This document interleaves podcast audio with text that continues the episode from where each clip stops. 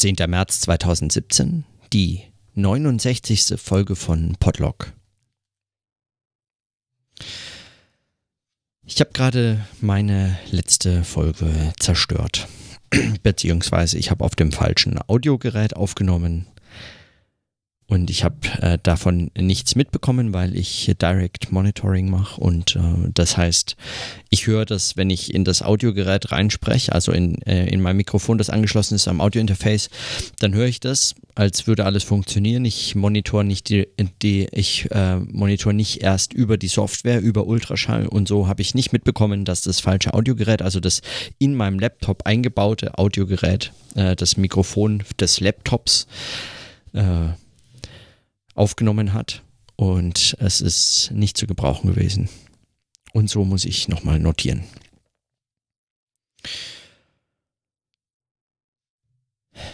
Gestern habe ich ähm, mich quasi hinreißen lassen zu einem, zu einem, zu einem kurzen Exkurs beziehungsweise ein paar Notizen zu der Frage, Dissertationen zu schreiben und was man damit eigentlich bezweckt wozu sie dienen, wem sie oder äh, ja, wem sie sich äh, und was sie sich verpflichten äh, und verantworten müssen. Und zu der Frage, ob Dissertationen wirklich tatsächlich nur die letzte Prüfungsleistung oder eigentlich vielmehr die erste eigenständige wissenschaftliche Arbeit sein müssen, muss und, ähm, und was das bedeutet konkret für den Text und die Fragen der Textgestaltung. Ähm, und das ist ein, eine Frage und ein Problem, das mich ganz unmittelbar betrifft, weil ich eben daran schreibe. Und ich, und ich schreibe auch äh, momentan sehr, äh, also es läuft sehr gut, das Schreiben momentan. Ich bin damit äh, sehr zufrieden. Ich habe viel Zeit dafür, mein Kopf ist klar. Ich habe den Eindruck, so klar wie seit Jahren nicht. Und, ähm, und es macht äh, irre Spaß. Ich habe den, äh, das ist ähm, ein Text und eine Frage und ein Thema, das mich unglaublich fasziniert. Besser geht es eigentlich nicht zum Schreiben, habe ich den Eindruck. Man könnte noch die Orte variieren. Ja, ab nächster Woche schreibe ich dann in New York. Offiziell habe ich Urlaub genommen dafür, aber äh, jeder, der in der Wissenschaft arbeitet, weiß, äh, an der Uni arbeitet, weiß, Urlaub nimmt man ab einem gewissen Zeitpunkt nur, damit er nicht verfällt. Nicht, weil man dann frei macht, also zumindest kenne ich nicht sehr viele, die wirklich dann in den Urlaub fahren. Also arbeite ich ab nächster Woche dann in New York. Ähm, da mache ich mein sozusagen das so ein, ein kleines Manhattan Project oder so, ja. Äh, und zwar äh, im Anschluss eigentlich an diese Miamification. Äh, naja, also wie das läuft, weiß ich nicht. Keine Ahnung, was ich dann schreibe, ob ich da an meiner Disk schreibe oder ob meine Disk dann plötzlich Tagebuchformat an, annimmt. Ich bezweifle es, weil Podcasten werde ich natürlich auch aus New York nur zu anderen Zeitpunkten vermutlich veröffentlichen. Also die Folgen hochladen, das wird dann zu anderen äh, Zeiten passieren, immer ein bisschen später als äh, gewohnt oder als äh, ich das momentan mache. Aber wie dem auch sei ähm, das, äh, das läuft. Ich, äh, die Frage, also äh, Dissertation schreiben ist momentan äh, gut. Und wie das Armin Avanesian beschrieben hat, vielleicht nicht ganz so. Er hat geschrieben, wenn es gut läuft, fühlt sich gar nicht an wie Arbeit. Es ist schon noch Arbeit, weil anstrengend und, ähm, und, und ein kontinuierlicher Prozess. Also man vergisst auch nicht die Geschichte einer Dissertation ist sowieso ein größerer Text, der, der damit einfach auch äh, viel Zeit in Anspruch schon genommen hat. Und dieser, diese in Anspruch genommene Zeit ähm, gewährleistet, dass es sich nach wie vor als Arbeit anfühlt, auch wenn man, auch wenn es mal gut läuft. Davon abgesehen betrifft mich also das Problem unmittelbar und äh, ich habe gestern dadurch verschoben, was ich eigentlich notieren wollte, nämlich äh, noch ein paar Gedanken zu dem Eintrag vom 28. September 2000, äh, 2016 vermutlich, weiß ich gar nicht, 28. September aus Miamification von Armin Avanesian. Ich hatte angefangen und darüber gesprochen. Im ersten Teil dieses 28. September, dieses Mittwoch, geht es um äh, Sprache und Semiokapitalismus und die Frage, ob Sprache eigentlich Zeichenverwendung ist, äh, was Computer überhaupt mit Sprache anfangen können. Wenn Sprache nur Zeichenverwendung ist, dann äh, können Computer Sprache. Wenn Sprache mehr ist als Zeichenverwendung, wenn Sprache zum Beispiel auch äh, Sinnproduktion äh, beinhaltet und be beinhalten muss, dann äh, steht das äh, noch dahin, ob äh, Computer tatsächlich dazu in der Lage sind und was dann die Rolle der, der Menschen ist in dem Fall, ob wir sozusagen den Sinn, ob wir diejenigen sind, die Sinn in die Daten bringen, ähm, der nur Zeichen verwendenden Systeme, die aber davon nichts verstehen. Und besonders hat mich da in dem ersten Teil diese poetisierende, äh, die Poet, poetische Kraft, poetisieren kommt jetzt dann, poetische Kraft, also die schaffende Kraft der Sprache interessiert, von der äh, Amen hier sprach. Ein aktives Herstellen von Bedeutung lässt sich über diese schaffende Kraft der Sprache schon denken. Und das finde ich spannend, weil also dann entweder ist es eben ein Sprachverständnis, das mehr ist als nur Zeichen und Regeln für Zeichenverwendung und äh, korrekte Zeichenverwendung, die also ein Sprachverständnis, das bereits Sinn mit einschließt. Oder es ist, ähm, oder es ist ein Sprachverständnis, ähm, dass da noch eine Differenz einzieht, dann ist aber fraglich, wie diese poetische Kraft sich eigentlich für die Bedeutungskonstitution, äh, äh, wie die relevant wird. Und mir scheint auch so, eigentlich dieses, dieser ganze Eintrag vom 28. September in diese Richtung mitzugehen, also zu, auch diese Frage mitzuführen, was heißt das eigentlich, wenn Sprache poetische Kraft zugeschrieben wird? und was folgt daraus für Konsequenzen für unser Handeln und Denken unter Bedingungen heutiger Medienwechsel, heutiger Gesellschaft und so weiter. So, und worüber ich äh, heute bereits vergeblich äh, sprach, beziehungsweise was ich heute auf jeden Fall notieren möchte, sind eigentlich mindestens drei Punkte, es gibt noch einen vierten, aber den lasse ich mal raus. Also eigentlich mindestens drei Punkte, nämlich einmal die Frage, die äh, äh oder den, den Vorschlag, den Amen Avanesian hier äh, dann macht, nämlich äh, als Reaktion auf äh, den Semiokapitalismus, also die Zeichenproduktion, die Zeichenüberproduktion, die Überproduktion äh, die, also er schreibt hier zu Beginn, heute betrifft die semiotische Hyperaktivität der Gesellschaft die Matrix der Produktion und Wertakkumulation selbst. Produziert wird nicht, was gebraucht wird, sondern was gebraucht wird, ist ständig Produktion von Zeichen. Ähm, ständige Produktion von Zeichen.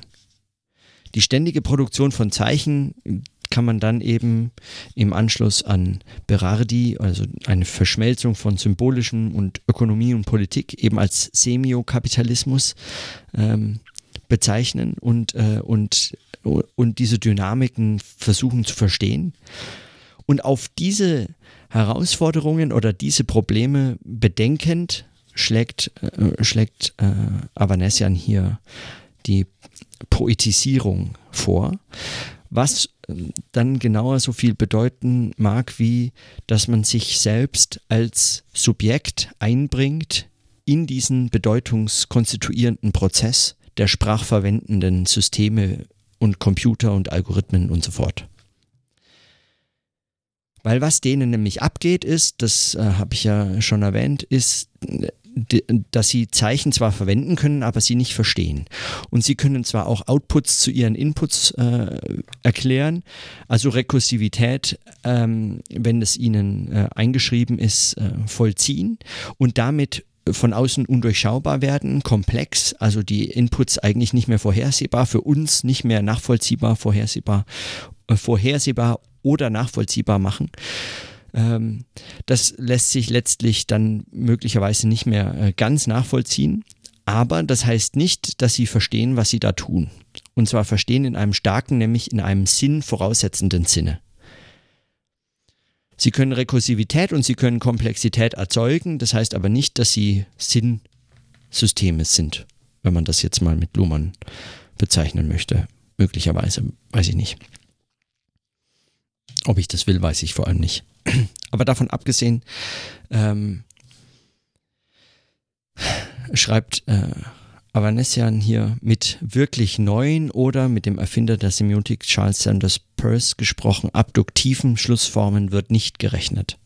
Dafür könnte man äh, annehmen, seien Subjekte zuständig. Es muss also ausgehend vom einzelnen Subjekt auch die Möglichkeit geben, Bedeutung herzustellen, schreibt er hier ungefähr weiter. Also, wie wandle ich Daten an sich in Daten für mich? Was ist also dieses Interventionistische, was möglich sein muss, wenn wir uns Daten versuchen anzueignen? Wenn wir uns überhaupt versuchen einzuschreiben in diesen poetischen, poetischen Prozess von Sprachverwendung, an dem heute sehr viel mehr beteiligt sind als nur Menschen oder angenommene äh, Entitäten, Gottheiten, Geister und so weiter, was man früher äh, oder zum, also auch heute, nicht früher, aber was früher die einzel, einzigen anderen äh, als äh, auch teilhabend angenommenen äh, Entitäten waren, heute eben zusätzlich dazu noch Algorithmen, Computer und so weiter, die sich einschalten in solche Prozesse. Ähm, also äh, was, was kann da die Strategie sein? Und er schreibt weiter, zeitgemäßer Zeitgenosse seiner Datenwelt kann nur werden, wer in ihr interveniert. Und dann wieder weiter. Die Frage, wie gelingt es dir, dich bewusst in die Daten einzuschreiben? Und auf diese Frage antwortet oder auf diese Frage richtet sich dann die, die Strategie der Poetisierung,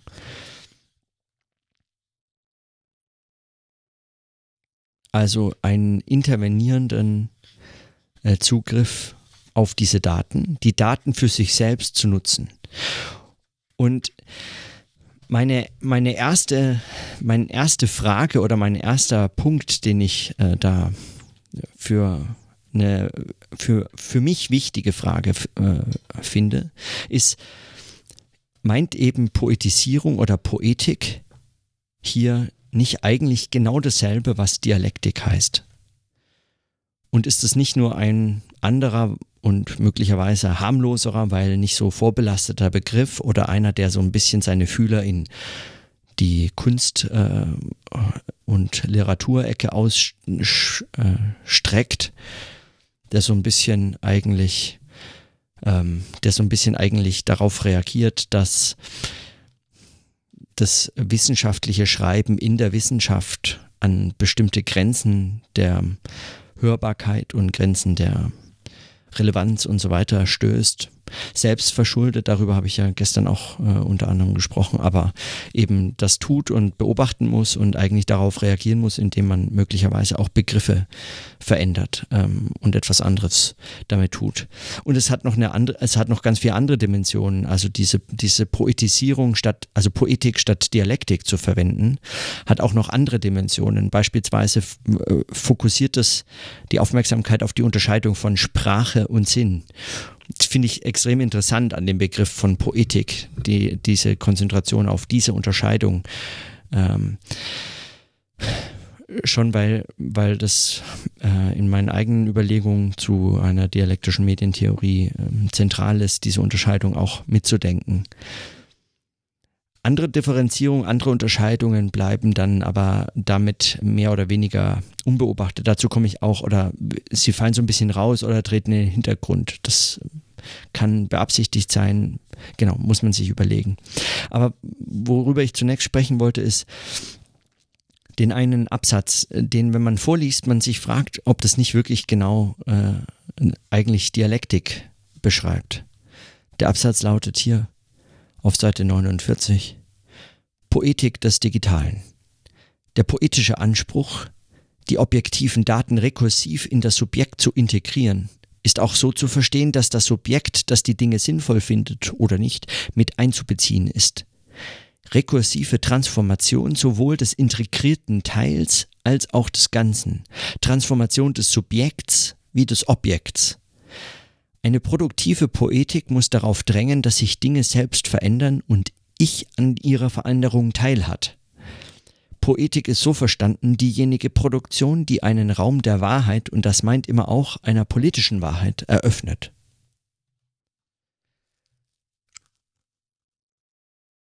Also in, in ohne das Wort Dialektik zu verwenden, halte ich das für eine sehr prägnante, kurze Beschreibung von dem, was Dialektik äh, meinen kann. Es ist eben genau, es geht darum, Transformation des Subjekts wie des Objekts im Prozess des Erkennens. Ähm, und äh, geht ferner eigentlich davon aus, dass es anders nicht denkbar ist. Das steht hier allerdings nicht drin. Also wenn man Poetisierung oder Poetik vorschlägt als Strategie, als Anspruch, äh, dann, dann impliziert es, als ginge es auch anders. Als könnte man sich nicht einschreiben in dieser Form. Und es mag äh, zutreffen, wenn es sozusagen nicht um Erkenntnis geht. Man kann auch einfach funktionieren und mitmachen. Äh, dazu komme ich auch noch zu dem Punkt, das wäre mein dritter Punkt. Aber ähm, genau, aber so. Ich frage mich also, äh, ja, bis auf diesen, diese Konzentration auf Sprache und Sinn als Unterscheidung, ist das nicht eigentlich hier Dialektik? Und ähm, vorhin habe ich mich schon gefragt und das völlig verworfen, ähm, ärgerlich sogar verworfen, ob man damit sich nicht eigentlich ähm, Lektüre, Horizonte und Dimensionen verschließt, indem man äh, es Poetisierung und nicht Dialektik nennt, also dann einfach bestimmte Texte ausschalten, die man dann nicht mehr lesen zu müssen glaubt. Aber es ist natürlich Quatsch, weil erstens ist es manchmal gut, wenn man manche Texte nicht mehr zu lesen äh, müssen glauben kann oder äh, nicht mehr zu lesen zu müssen vorgeben kann. Ähm, weil genau darum werden manchmal Begriffe ersetzt durch andere, um sich äh, bestimmter ähm, Diskursgeschichten zu entledigen und zu Recht. Ja, also man muss, wenn man jetzt hier von Dialektik des Digitalen sprechen wollte, dann müsste man einen unendlichen, quasi nicht zu stemmenden Rattenschwanz an Theorie und äh, Geschichte und, und äh, Denkzusammenhänge der, der Dialektik mit, ähm, mit äh, mitdenken. Und wenn man es Poetisierung nennt, dann äh, ist es zunächst einmal etwas, was äh, wenn überhaupt am Rand der Wissenschaftlichkeit auftaucht und eigentlich ähm, in der Form nur selten diskutiert wird. Also Ausnahmen sind beispielsweise Hubert Fichte in der Ethnologie ähm, mit seinen ketzerischen Bemerkungen ähm, und, äh, und seiner sozusagen seinen literarischen ähm, äh, fiktionalisierten und ganz anderen, also so ganz und gar ungewöhnlichen Arten der Herangehensweise an Ethnographie, äh, die in dem Zusammenhang vermutlich extrem spannend wären zu diskutieren oder nochmal zu lesen. Das ist auch so eine Notiz an mich selbst. Die ketzerischen Bemerkungen möchte ich nochmal lesen. Die habe ich in meinem Studium, weiß ich nicht, ich glaube im dritten oder vierten Semester im Bachelor gelesen, im Zuge eines Seminars zur Writing Culture Debatte in der Ethnologie und Kulturwissenschaften. Und ähm, und ich fand es eine, einen der beeindruckendsten Texte überhaupt, die ich je gelesen habe. Also eine Rede vor einem vor einer Tagung von Ethnologen, glaube ich, hat das Huber Fichte mal gehalten. Das ist ein unglaublich äh, guter Vortrag. Davon abgesehen, ähm, also äh, erschließt man sich damit eigentlich so Freiräume des Denkens und der Sprache und des Nachdenkens, wenn man es eben nicht Dialektik, sondern Poetisierung oder Poetik nennt dass man hier dasselbe meint, ähm, mag aber trotzdem einfach gelten. So, und deswegen scheint mir das auch so besonders brauchbar für meine eigene Arbeit, weil ich nenne es nach wie vor Dialektik. Mal sehen, wie lange noch. Also ich habe den Eindruck, lange noch, aber, ähm, aber trotzdem, ähm, trotzdem, also geht es in dieselbe Richtung. Und dieser, wie gesagt, der, die Konzentration auf Sprache, die Unterscheidung von Sprache und Sinn, finde ich extrem spannend, weil es sich an meine Unterscheidung von Sinn- und Zeichenmedien ähm, auf, also damit in einem Zusammenhang, ich es in einem Zusammenhang lesen kann. Der zweite Punkt war, und das äh, betrifft es so ein bisschen, äh, die Frage nämlich, er schreibt hier, das müsste man eben nicht nur auf Ebene von Programmen denken können, also die Frage, was da eigentlich passiert, wo kommt das hin rein, äh, an welcher Stelle äh, ist es nur Zeichenverwendung und an welcher Stelle ist es äh, Sinnproduktion, ähm, sondern man müsste das auch auf Ebene der einzelnen Subjekte denken können, für die es die Möglichkeiten geben muss, Bedeutung herzustellen aus den Daten. Also Poetisierung als Anspruch und Strategie ist etwas, wie man sagen, seine eigenen Daten sich aneignen kann und von Daten an sich zu Daten für mich zu verwandeln imstande wäre. So hier die Beschreibung. Ich frage mich allerdings, warum das eigentlich nur diese Ebene von Programmen, also äh, Computer, Codes und so weiter kennt oder die Ebene von ähm, Subjekten. Und wo bleibt hier die Gesellschaft?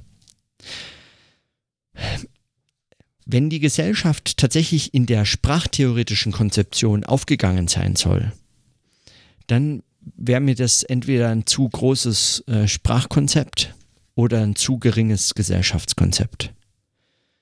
Also was heißt das genau, ähm, äh, wenn man also zwischen den äh, sinnlos operierenden Programmen und Algorithmen der Computer und den Subjekten nichts weiteres mehr kennt. An der Dialektik, äh, im, also an der dialektischen Philosophie im Anschluss an Hegel finde ich besonders interessant die Idee, dass man den Subjektbegriff von Anfang an eigentlich weiter fasst, als nur auf das individuelle Bewusstsein es zu beziehen. Also äh, der, der Subjekt- und der Geistbegriff und so weiter ähm, meint mehr, meint eben ähm, beziehungsweise arbeitet mit den ja, auch äh, eben mit dem, was, was dann in der Soziologie Gesellschaft genannt wird oder in anderen Fächern Gesellschaft ähm, genannt werden kann. Also es gibt andere Formen der, der, der, der Zusammenhänge, andere ähm, Einheiten der Reflexion, Einheiten, ist Quatsch. Ähm, andere Reflexionsformen als nur im individuellen Bewusstsein, in diesem denkenden Bewusstsein oder gar in der fürchterlichen äh, Überschätzung des Organischen in der Bezeichnung im denkenden Gehirn. Äh, also mir, mir fehlt, mir fehlen äh, soziale Subjekte sozusagen. Ja, oder wie es Luhmann nennt, eben soziale Systeme. Auch wenn die System-Umwelt-Unterscheidung eine nicht ganz unproblematische ist. Aber diese Form von Subjekten ähm, fehlt. Oder sie ist aufgegangen eben, wie gesagt, in dem Sprach, in der Sprachtheorie, in dem Sprachverständnis, das hier äh, zugrunde gelegt ist.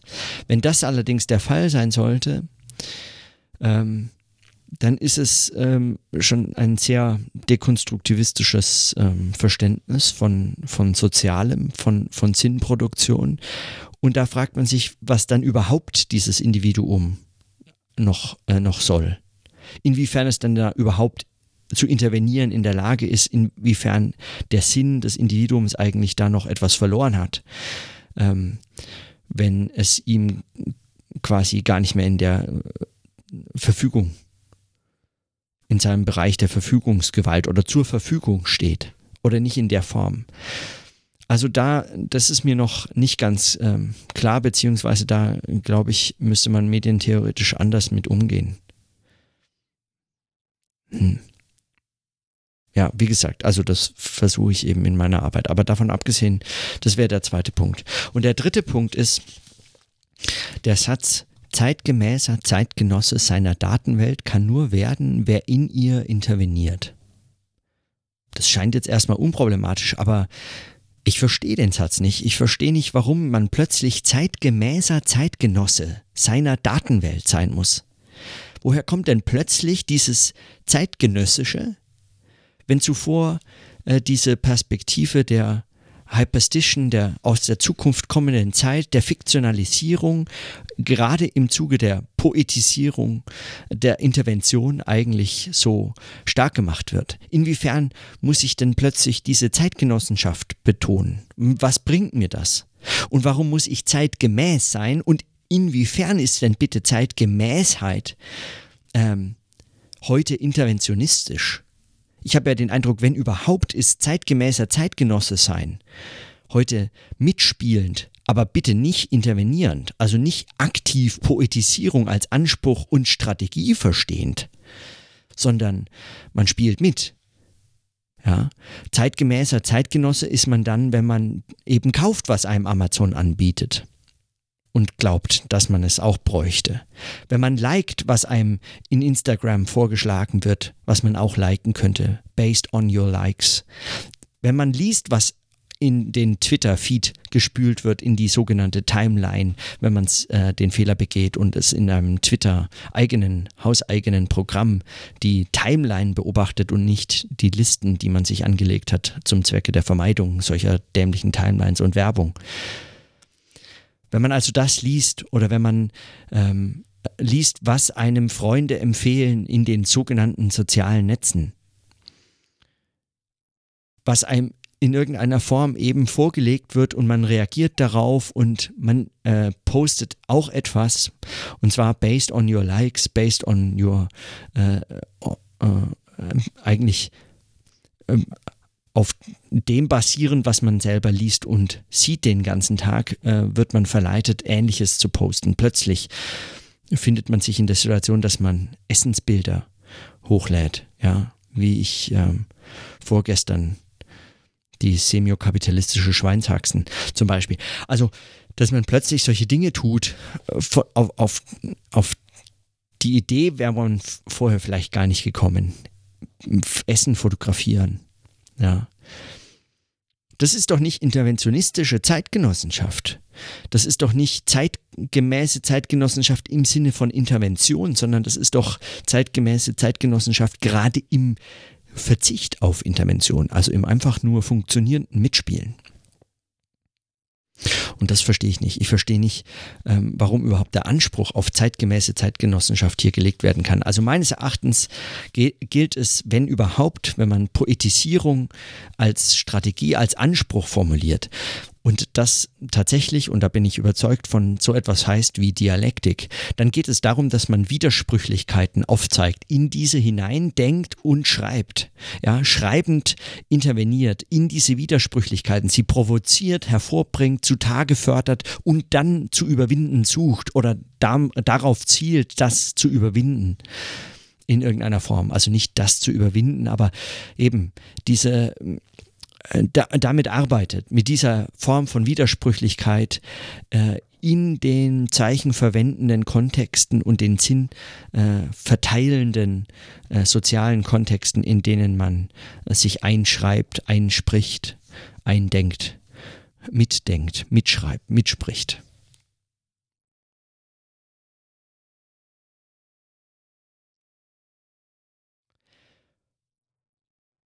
Und immer wenn ich zeitgemäß lese oder höre, denke ich an, an diese vernichtenden Überlegungen von Blumenberg zur zeitgeistigen Philosophie,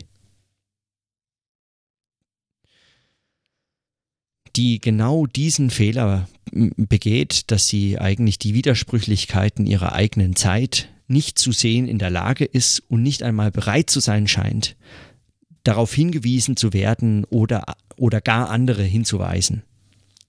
Und das wäre aber ihre verdammte Pflicht. Das wäre eigentlich der Anspruch von Wissenschaft, wenn sie irgendetwas sein soll, dann das muss sie sein eigentlich.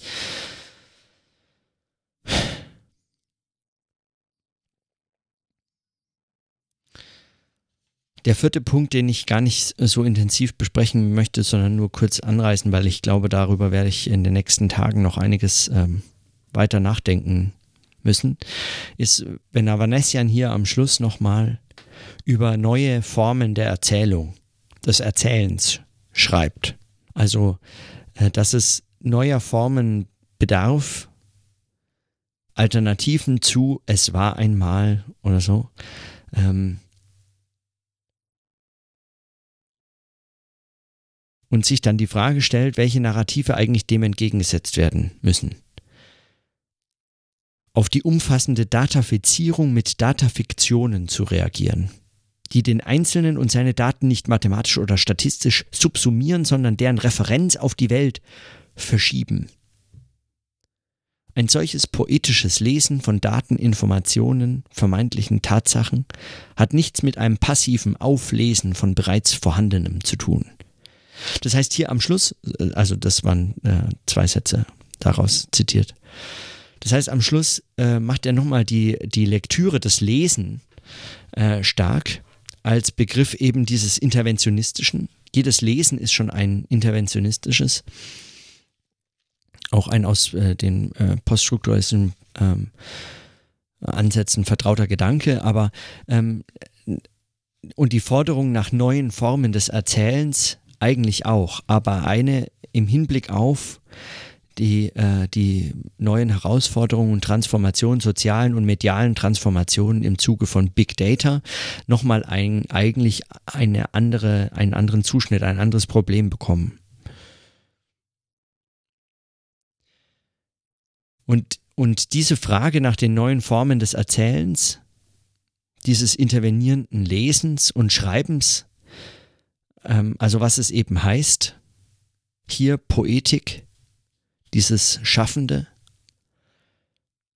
Darum, ähm, ja, also den, den Aspekt finde ich nochmal extrem spannend, weil er eigentlich, ja, äh, das erklärt auch oder zeigt nochmal diese Bedeutung, diese, dieser Fokus auf Sprache und Sinn als Unterscheidung eben von Poetik statt Dialektik. Ja, ähm, eigentlich ein, ein, eine Medien, Medien, theoretische Reformulierung des Dialektikbegriffs oder eine, ähm, eine Betonung, eine medientheoretische Betonung des Dialektikbegriffs oder der medientheoretischen Dimension von Dialektik oder wie man das auch sagen möchte.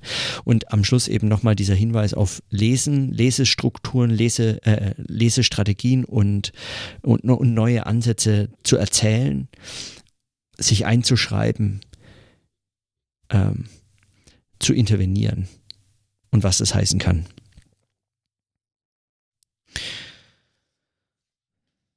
Und auch da denke ich wieder an den Aphorismus 65 von Adorno aus Minima Moralia, also die Frage nach, wie sich eigentlich die Schriftlichkeit in, in einem neuen Sprechen aufheben lässt, so dass die menschliche Sprache von der Lüge befreit ist, sie sei immer schon menschlich.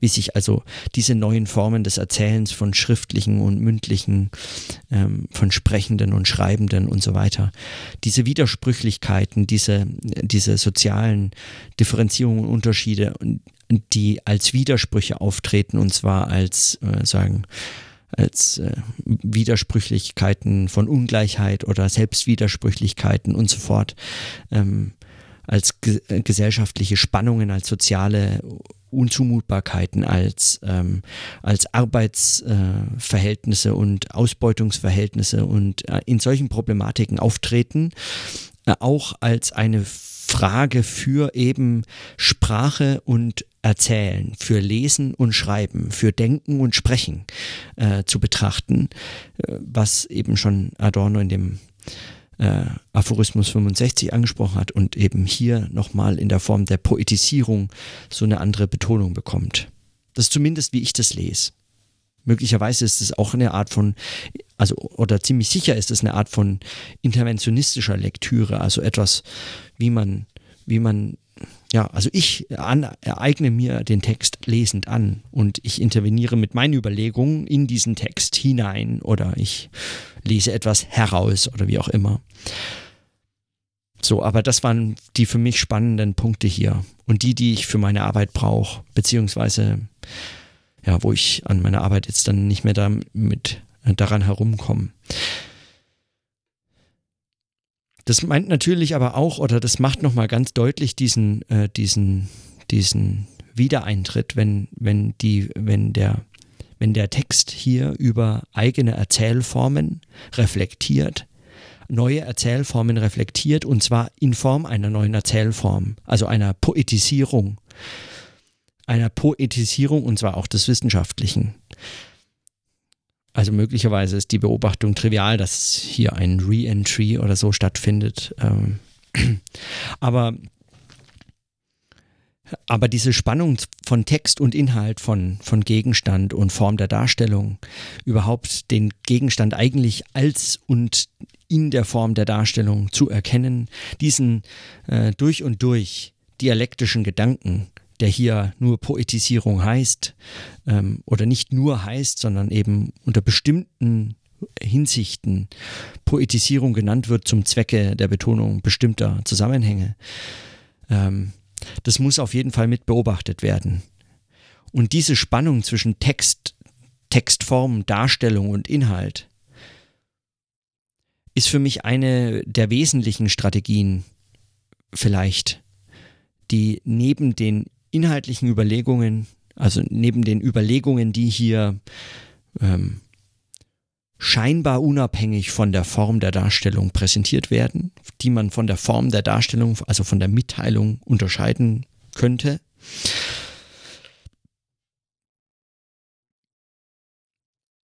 Als, ähm, als Gewinn oder als Mehrwert, Quatsch, Mehrwert, als Beitrag, als eigenen Beitrag, Forderung, als eigenen, als eigene Qualität eigentlich letztlich aus dem Text äh, mitnehmen muss, worüber es nachzudenken wesentlich lohnt.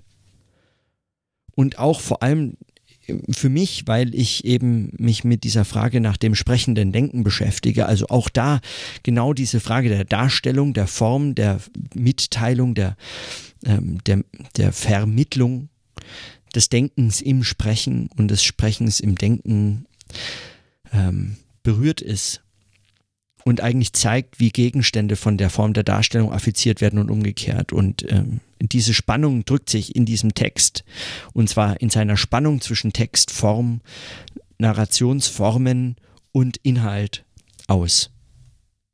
So, und das, also da hätte ich, äh, habe ich jetzt sozusagen zwei Tage nur durch zu, zu diesem einen, gut, vielleicht natürlich setzt das, das vorangegangenen, die vorangegangenen Einträge voraus, aber zwei Tage zu diesem, allein zu diesem Eintrag vom Mittwoch, den 28. September, äh, sprechen können.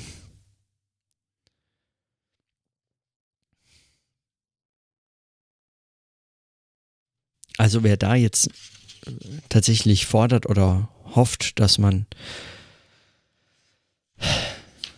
erfordert, dass man eigentlich wieder besser zurückgeht zu konventionellen wissenschaftlichen Texten. Das hat was grundsätzlich, glaube ich, einfach nicht verstanden.